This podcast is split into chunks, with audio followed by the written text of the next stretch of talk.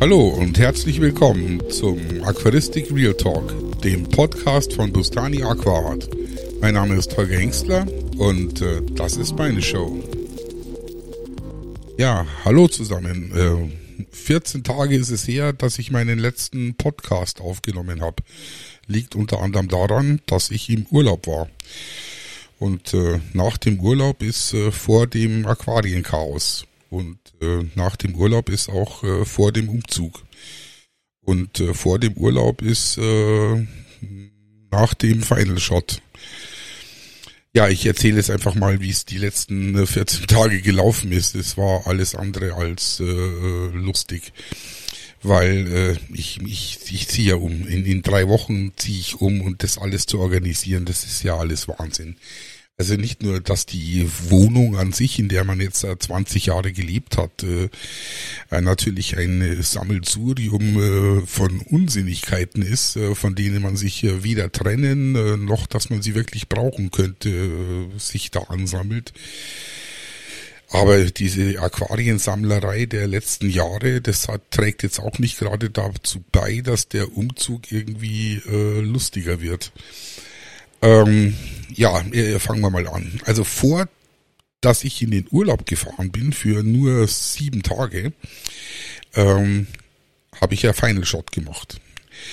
Und entgegen meiner ganzen äh, Ankündigungen, was ich alles am Tag vorher äh, alles erledigen will an, für diesen Final Shot, ähm, habe ich äh, nur ein Drittel davon wirklich erledigen können, weil mich dieser Umzugsterror äh, dermaßen abgelenkt hat und ich da so viel organisieren musste, dass ich äh, A keine Lust und äh, B keine Zeit hatte, äh, das Aquarium für den Final Shot vernünftig vorzubereiten. Dann bin ich natürlich in einem wilden Aktionismus da um 5 Uhr in der Früh, also der Levent sollte dann irgendwann so um 10 Uhr rumkommen äh, um 5 Uhr in der Früh äh, habe ich da angefangen, den Aktionismus zu machen und zwar im, im dunklen Becken. Weil ich wollte ja auch unbedingt, dass die, die Pflanzen nicht so das äh, Hyperassimilieren anfangen. Also ich habe es gerade noch geschafft, das CO2 am Tag vorher abzudrehen und mal nochmal einen kräftigen Wasserwechsel zu machen. Aber die ganzen anderen Sachen, die ich angekündigt hatte, wie zum Beispiel den Sand äh, zu tauschen, da mal ordentlich durchzumulmen äh, und ähnliches, das habe ich dann angefangen um 5 Uhr in der Früh, was dann zur Folge hatte, als ich dann endlich um neun natürlich mit diversen Kaffeepausen und äh, diversen Fluchpausen äh, da äh, da zugange war und mir um neun Uhr dann mal das Licht angemacht habe, das ganze Aquarium total trüb war, weil ich natürlich da den Sand reingeschüttet habe und da rumgemulmt habe und äh, Wasserwechsel und Gezeter und dann war das alles so ein bisschen trüb. Und dann dachte ich mir, ja, Gratulation, das ist jetzt ganz toll. Einen Tag, äh, beziehungsweise fünf Stunden bevor du in Urlaub fährst, machst jetzt so eine Scheiße, obwohl du genau weißt, dass du es nicht äh, so machen solltest. Also ich habe es ja getan, wieder des besseren Wissens. Ich habe es ja im Podcast vorher angekündigt, äh, dass äh, ich äh, hier, wie ich hier verfahren werde. Und äh, genau aus den Gründen macht man das halt einen Tag oder sogar zwei Tage vorher. Und äh, ja, genau. Und dann sah es halt um neun Uhr in der Früh äh, äh, aus wie ähm, frisch eingerichtet, so von der Trübung her. Da dachte ich mir, super. Dann äh, ich, habe ich meine Frau herbeigerufen und habe gesagt, äh, schau dir das mal an, Sonja, das ist äh, jetzt irgendwie schlecht dann sagen wir jetzt den Final Shot ab. Ich weiß zwar nicht, wie das Becken nach einer Woche aussieht, äh, wenn ich äh, wiederkomme, weil die Pflanzen sind natürlich jetzt schon gut geschnitten und gezupft und gerupft. Aber ich äh, kann das gerade nicht machen. Diese Trübung hier, die, die, die wird jetzt auch so schnell nicht, nicht vergehen. Ja, dann sagt die Sonja, nee, das können wir nicht machen. Ich rufe schon mal den Levent an und sage, Levent, das können wir jetzt gleich absagen. Dann wurde es irgendwie dreiviertel zehn und äh, das Wasser wurde dann erstaunlich äh, klar. Also ich habe dann auch über so dieses ganz feine äh, Filtermesh da gef gefiltert. Und äh, dann äh, wurde es tatsächlich äh, relativ schnell besser. Es wird dann irgendwie zehn. Dann rufe ich den Levent wieder an und sage, Levent, es tut mir total leid aber kannst vielleicht doch vorbeikommen, so in einer guten Stunde oder so, so, so zehn, elf, halb zwölf. ähm, könnte das Aquarium jetzt doch so weit sein. Und die Sonja hat auch gesagt, wir fahren jetzt nicht in Urlaub, äh, ohne dass du jetzt deinen Final Shot hast, weil du wirst die ganze Woche nur rummaulen und äh, an das Aquarium denken und an deinen Final Shot denken. Und äh, äh, wir machen das jetzt heute auf jeden Fall noch, weil du weißt ja auch nicht, wie das Aquarium in der Woche aussieht. Und äh, das, da hat sie auch recht gehabt. Es sah zwar jetzt nach einer Woche tatsächlich äh, nicht schlimm aus, äh, die Pflanzen waren halt nur total gewuchert, ob der unsäglichen Düngung, die ich hier natürlich jetzt hier ähm, die ganze Woche vorher da durchgeführt habe. Aber es war jetzt kein großer Algenterror. Ein bisschen, bisschen so, so nach einer Woche ohne Wasserwechsel waren halt schon so ein paar Algen an der Frontscheibe, also Punktalgen. Und so ein paar unsägliche äh, Fadenalgen haben auch gemeint, sie müssten sich jetzt hier einfinden. Aber alles in allem sah es eigentlich gut aus. Ja gut, dann äh, kam der Levent, so um halb zwölf, zwölf rum. Und äh, das Becken sah eigentlich dann zu dem Zeitpunkt echt gut aus. Wir haben dann alles abgedunkelt, wie immer, und äh, die schwarze... Äh, die schwarze Leinwand und die schwarzen äh, Stoffbahnen da und das Aquarium abgehängt. Und der Levent hat angefangen, äh, Fotos zu machen. Die Kongosalmen haben sich tatsächlich so verhalten, wie ich es von ihnen erwartet habe. Äh, sie sind immer schön im äh, Schwarm rumgestanden. Das Problem war nur, dass ihr Lieblingsplatz direkt vor meinem Fluchtpunkt, für mein, vor meinem imaginären Fluchtpunkt äh, im Aquarium war und sie auf ganz vielen Aufnahmen den Fluchtpunkt verdeckt haben. Und dann habe ich es natürlich auch nicht geschafft, äh, die ganzen äh, Gara Flavata da, da rauszufischen. Ähm, wollte jetzt auch nicht mit dem Kescher da so wild rumrühren in dem Becken. Die sind nämlich ganz schön flink unterwegs, wenn es sein muss. Und äh, ja, dann äh, waren da halt ab und zu diese Garaflavata auch noch an der an der Scheibe. Dann sind die Kongos zwar gut gestanden, aber dann war da wieder so ein scheiß Garaflavata da an der Scheibe. Die Otto Zinklus, die sind ja so dämlich, die kannst du ja sofort rausfangen. Die sind ja echt einfach nur dumm. Aber diese Garaflavata, die sind schon echt klüger. Was sich auch als unfangbar er erwiesen hat in diesem Becken, waren die Kugelfischchen. Da habe ich ja zur Schneckenbekämpfung da äh, so fünf Kugelfische eingesetzt. Äh, da habe ich dann nach gewisser Zeit zwei Stück zwar erwischt, aber drei Stück waren faktisch unfangbar. Die haben sich dann immer wieder ein bisschen versteckt und kamen dann aber, sobald ich da nicht mehr rumgerührt habe, äh, wieder hervor. Also es gibt halt jetzt Final Shot mit Kongosalmlern und Kugelfischchen. Mit äh, ein Kumpel von mir hat schon gemeint, äh, Kugelfisch Bomb, Fotobomb fände er super. Sieht, sieht gut aus. Ja, der, der Levent hat dann seine Arbeit hier verrichtet und hat da innerhalb von zwei, zweieinhalb Stunden da so 300 Fotos äh, geschossen in der äh, Hoffnung und Annahme, dass davon dann zumindest eins oder zwei äh, verwertbar sind. Es sind dann am Schluss äh, knappe 20 übrig geblieben, die wir jetzt mal weiterverfolgt haben. Und äh, die hat mir der Levent jetzt einmal zugeschnitten und äh, entsprechend äh, den IAPLC-Regeln äh, nicht bearbeitet, sondern einfach nur von der Größe reduziert.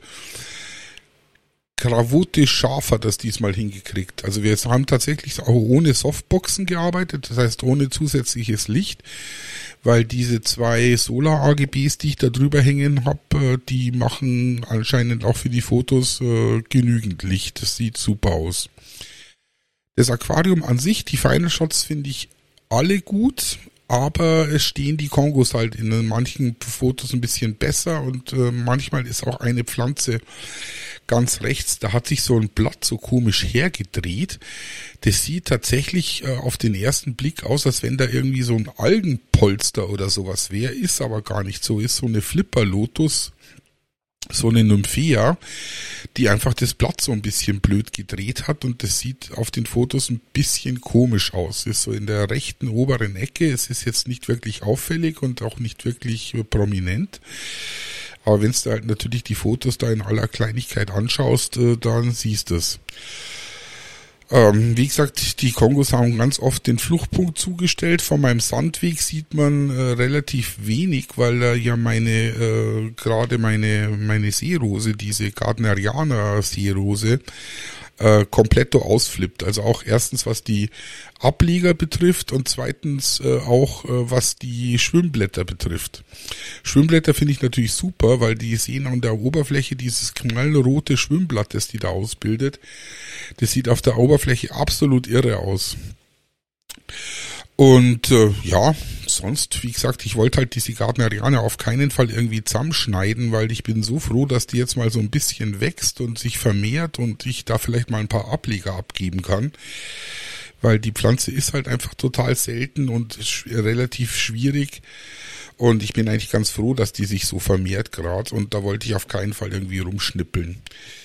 Ähm, ja, ich bin mit dem, mit dem Endergebnis sehr zufrieden. Ich kam dann, wie gesagt, nach einer Woche wieder zurück und das Aquarium sah eigentlich gut aus. Äh, die, äh, die Rotalla sind natürlich völlig eskaliert und von dem schönen äh, Buschschnitt und von dem schönen Rückschnitt, der auf den Final Shots noch zu sehen war, war halt nichts mehr übrig. Die waren alle schon wieder an der Wasseroberfläche und äh, haben mir da die, die Hälfte meines Beckens zugewuchert. Das ist eh im Moment nicht normal, wie diese Rotalas wachsen, also Hara und Makandra.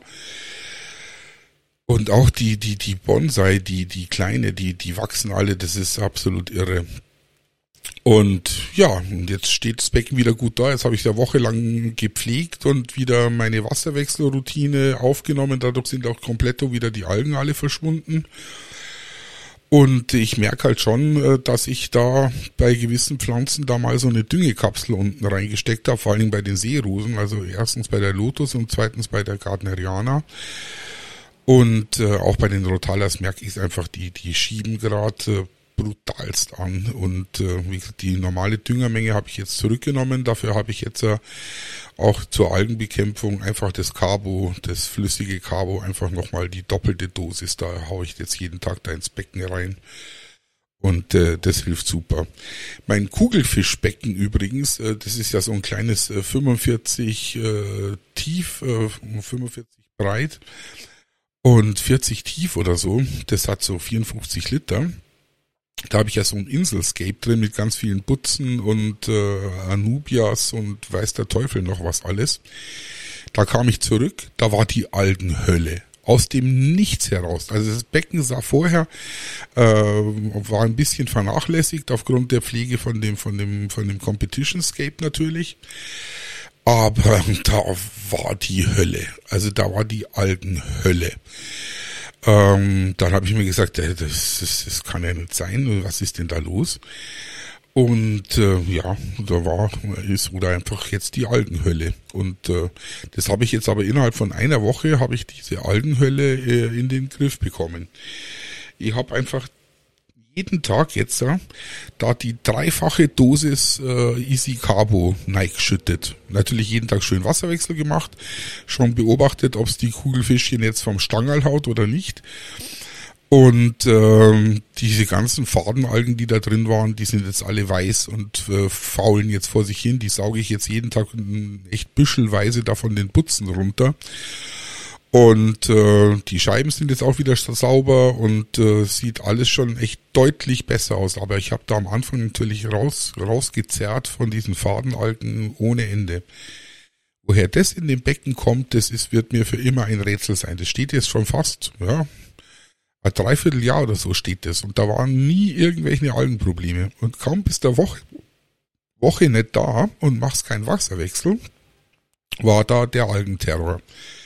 Also Algenterror ist jetzt immer, im Verhältnis zu setzen. Also für das, dass ich halt überhaupt keine Algen in meinem Becken sonst hab, äh, waren halt da plötzlich schon diverse Fadenalgenpolster und Fadenalgennester.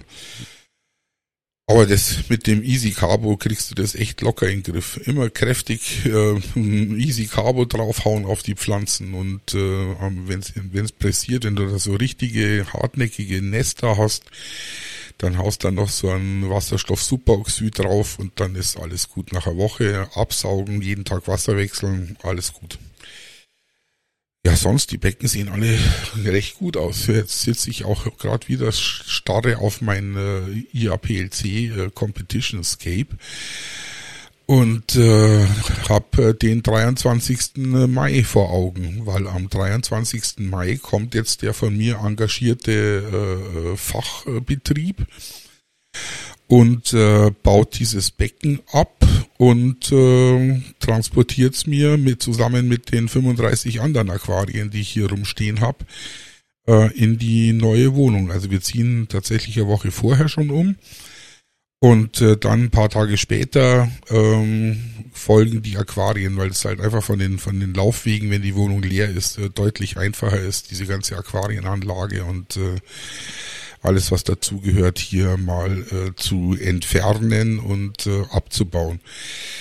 Das 90p werde ich tatsächlich äh, selber abbauen.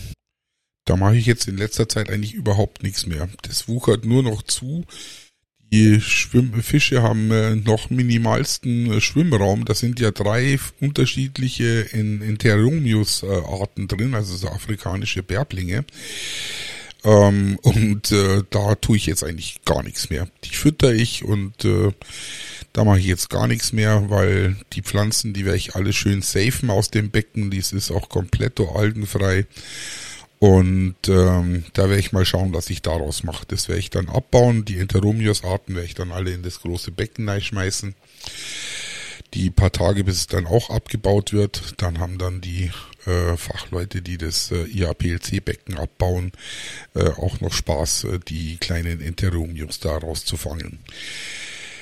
Das Einzige, wo ich mir tatsächlich noch Gedanken machen muss äh, in dem großen äh, 90p, sind ja unter anderem, also außer diesen Enteromius-Arten, also Fasciolatus, Jae und Hulsterti sind da drin. Sind da auch noch bestimmt 500 rote Pinto-Garnelen drin. Die vermehren sich in diesem Becken wie, bescheuert. Also die profitieren auch davon, dass da natürlich der Pflanzenwuchs äh, der Vollterror ist und die Kleinen sich da gut verstecken können und die profitieren natürlich auch davon, dass da die Wasserwerte super stabil sind und ich da natürlich nach wie vor Wasserwechsel mache wie ein Wahnsinniger.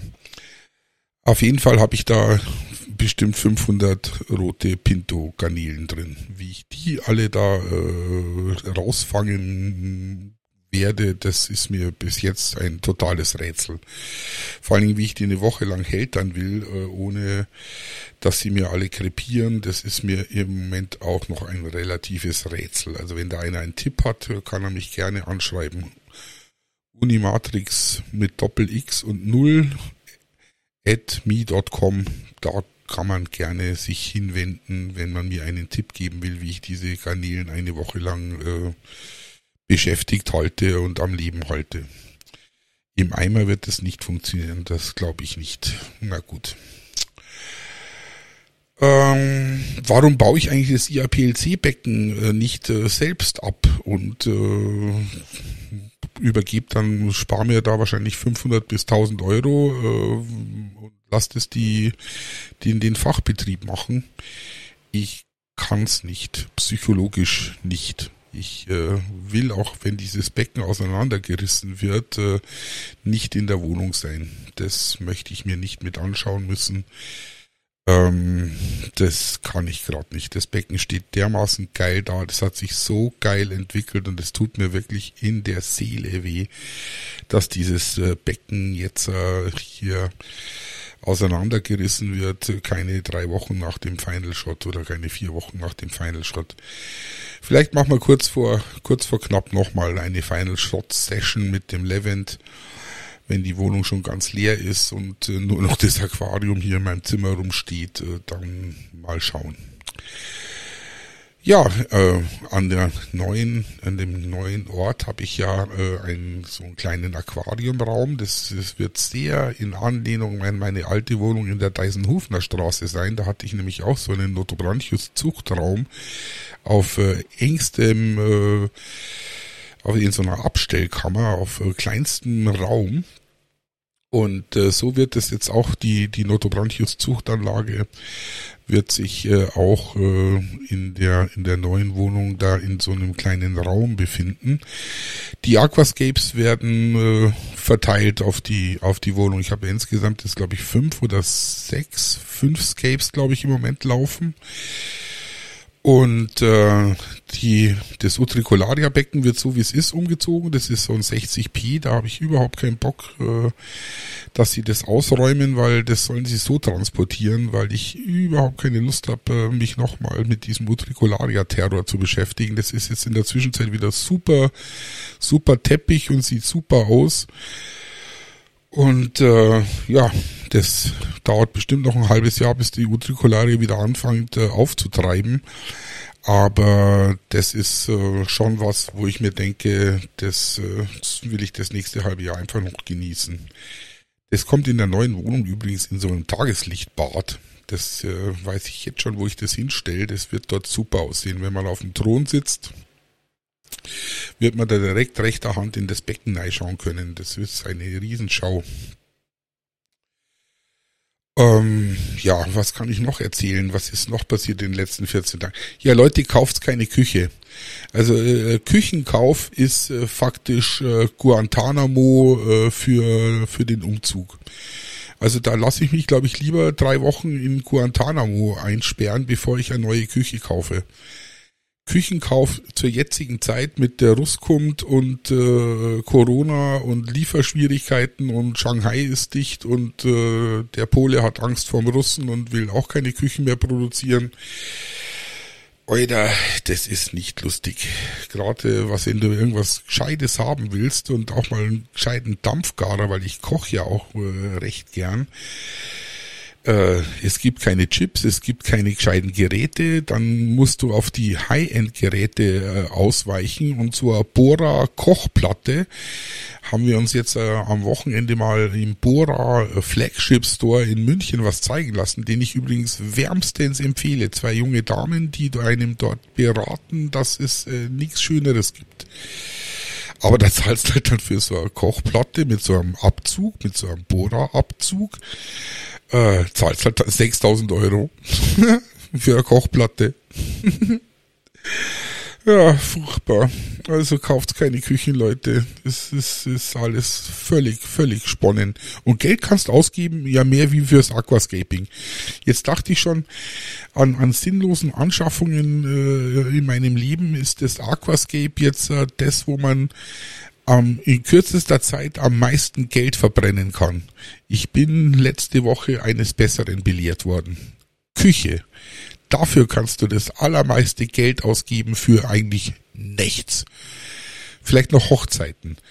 Hochzeiten kann man auch Geld ausgeben ohne Ende und ähm, nach oben hin sind da auch keine Grenzen gesetzt, wie bei der Küche und beim Aquascape. Also Küche, Aquascape und Hochzeiten. Das sind die drei Dinge, wo man Geld ausgeben kann und man hinterher nicht weiß, wo es gelandet ist. Also was man jetzt wirklich dafür bekommen hat. So, äh, jetzt muss ich noch ranten. Ja, genau. Das ist äh, nämlich wichtig, dass man noch rantet.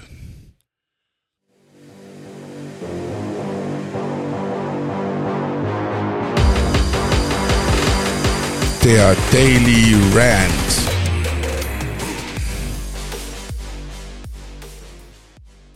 Und es geht leider, muss ich es jetzt nochmal machen, es geht nochmal um das Seemandelbaumblatt.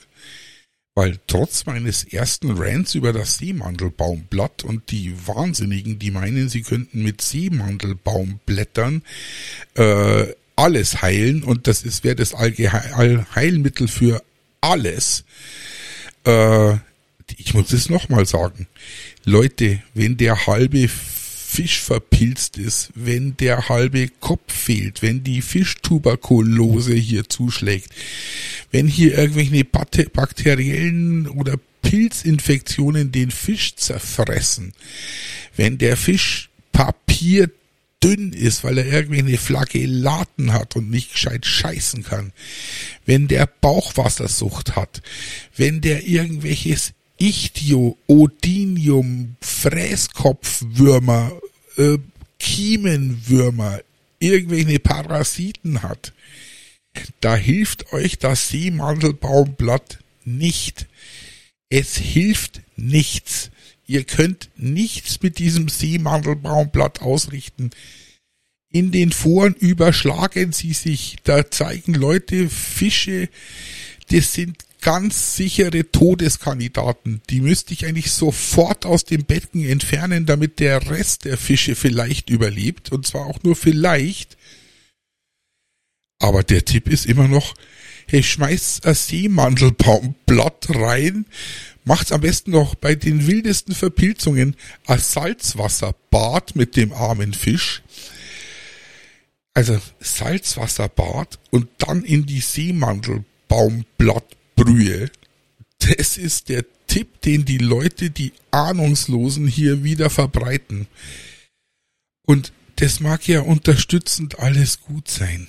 Aber Leute, da muss die chemische Keule her. Da müssen Medikamente, die genau dafür, für die einzelnen Geschichten da sind, rein. Und selbst das hilft dem armen Fisch nichts mehr. Wenn dem die schon die halbe Schwanzflosse weggepilzt ist, bis zur Mitte des Körpers ein einziger Pilzflaum herrscht, da hilft auch kein Seemandelbaumblatt. Da hilft nicht einmal das Medikament. Das, da hilft gar nichts mehr. Todeskandidat. Und wenn man das den Leuten in aller Deutlichkeit sagt, sagt der Leute, das sind alles Todeskandidaten. Da hilft gar nichts mehr.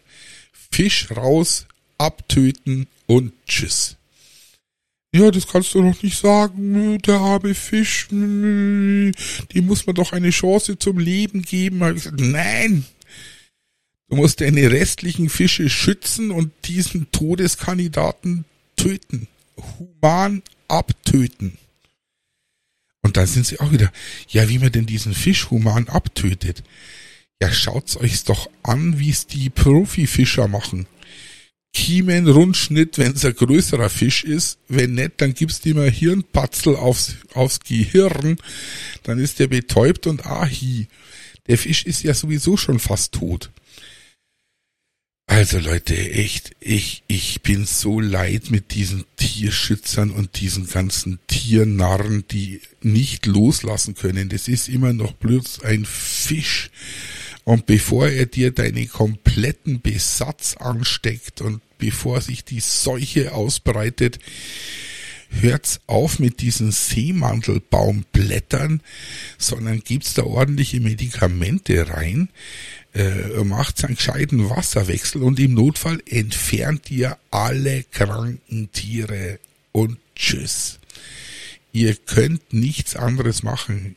Dieses zögerliche Verhalten, das macht das Ganze nur alles umso schlimmer. Und ich kann ja verstehen, dass man da seine persönliche Beziehung und dass man da auch äh, Problem hat, ein Wirbeltier zu töten. Aber es hilft nix. Du hast dich für die Aquaristik entschieden, dann musst du es auch in aller Konsequenz betreiben. Und die Konsequenz heißt einfach ganz klar, kranke Fische entfernen, wahlweise behandeln, sobald solange es noch Sinn macht, und dann den Gesamtbestand behandeln. Hast du irgendeine Seuche in deinem Becken, hilft's dir nichts, wenn du diesen einen Fisch isolierst und den behandelst, weil die Seuche ist ja nach wie vor im Becken. Und sobald da irgendwas äh, schief läuft, äh, irgendwas äh, das Immunsystem da runtergefahren wird von den Fischen, weil du irgendeinen Fehler machst, dann hast die Seuche halt wieder. Und hört's auf mit diesen Seemantelbaumblättern. Also ihr könnt's die reinschmeißen zu Hunderten, ey, kiloweise. Ich habe mir ja mal äh, fünf Kilo Seemandelbaumblätter bestellt. Kannst dir nicht vorstellen, was das für ein Karton ist. Der ist ein Meter auf ein Meter. Das ist ein, ein äh, Quadrat, Kubikmeter äh, äh voll Seemandelbaumblätter. Das werde ich in meinem ganzen Leben werde ich das nicht verbrauchen, auch wenn ich jeden Tag hundert Stück ins Aquarium schmeiß ja, beim Großhändler in Indien bestellt. Das ist super. Da kam der Karton an und da war das ein, ein Kubikmeter Seemandelbaumblätter für, ich weiß nicht, ich glaube 150 Euro oder was ich zahlt habe, plus Porto, glaube ich nochmal nach 50er. Aber ein Kubikmeter, das sind, keine Ahnung, 50.000 Stück. Schätze ich jetzt mal. Aber ja. Ich könnte also Seemandelbaumblätter reinschmeißen, jeden Tag 100 Stück und ich würde trotzdem, äh, wird es nichts ändern an der Tatsache, dass das Seemandelbaumblatt nicht der, das Wundermittel der Welt ist. So. 29 Minuten und äh, 50 Sekunden haben wir jetzt. Äh, jetzt fahren wir den Rand-Sound nochmal hoch. Das war er, der Daily Rant. So, jetzt ist der Daily Rant zu Ende und jetzt ist nämlich auch schon die ganze Folge gleich zu Ende. Jetzt fahren wir den richtigen Sound mal hoch. Dann haben wir hier nämlich eine schöne 30 Minuten Folge abgeliefert. Obwohl ich am Anfang gar nicht wusste, was ich eigentlich alles erzählen will. Jetzt ist dann bald soweit, die 25. Folge. Es ist dann so Jubiläumsfolge. Äh, muss ich mir noch überlegen, ob ich da was ganz was Spezielles mache. Mal schauen, was mir noch einfällt. Das war er. Der Podcast von Bustani Aqua Art. Vielen Dank und bis zum nächsten Mal.